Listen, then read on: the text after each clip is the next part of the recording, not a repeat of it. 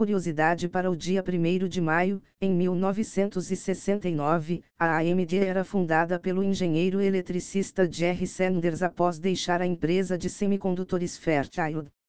E após as notícias de hoje, parabéns a todos os trabalhadores, desejo sorte a todos que ainda estão à procura, tenham um ótimo dia e até amanhã. Google possuía muito mais avançada do que o Bard ou Chat GPT, mas não disponível ao público, revela ex-engenheiro, segundo Blake Lemoine, o sistema mais sofisticado era multimodal, incorporando imagens, sons, e com acesso a praticamente todas as APIs do Google. Foi por causa de declarações controversas sobre essa IA que Lemoyne teria sido demitido no ano passado. Ele afirmou publicamente que o sistema estaria desperto e havia tornado-se autoconsciente. Lemoyne também não acredita que o Google esteja atrás da OpenAI em termos de tecnologia e acredita que a empresa está apenas agindo de maneira segura e responsável. As informações são do site Futurism. Comandos sudo e su estão sendo reescritos em Rust. O objetivo é torná-los menos suscetíveis a falhas de segurança. Ambos são escritos em C.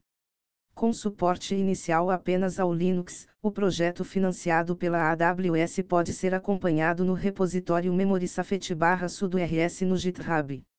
Mais de 50 entidades de direitos digitais divulgam posicionamento público contrário à indicação da Anatel como entidade supervisora das plataformas digitais. A ideia vem sendo promovida pela própria agência nas discussões do projeto de lei 2630-20, PL das fake news.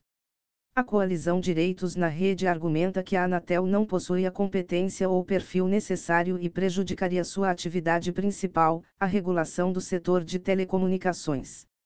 As informações são do site Convergência Digital. Brasil alcança a marca de um computador por habitante, notebooks representam 42% do total, seguidos por desktops, 40%, e tablets, 18%. A mesma marca foi atingida por smartphones em 2018. Hoje, são 249 milhões de smartphones no país, uma média de 1,2 aparelhos por habitante. As informações são do site Convergência Digital.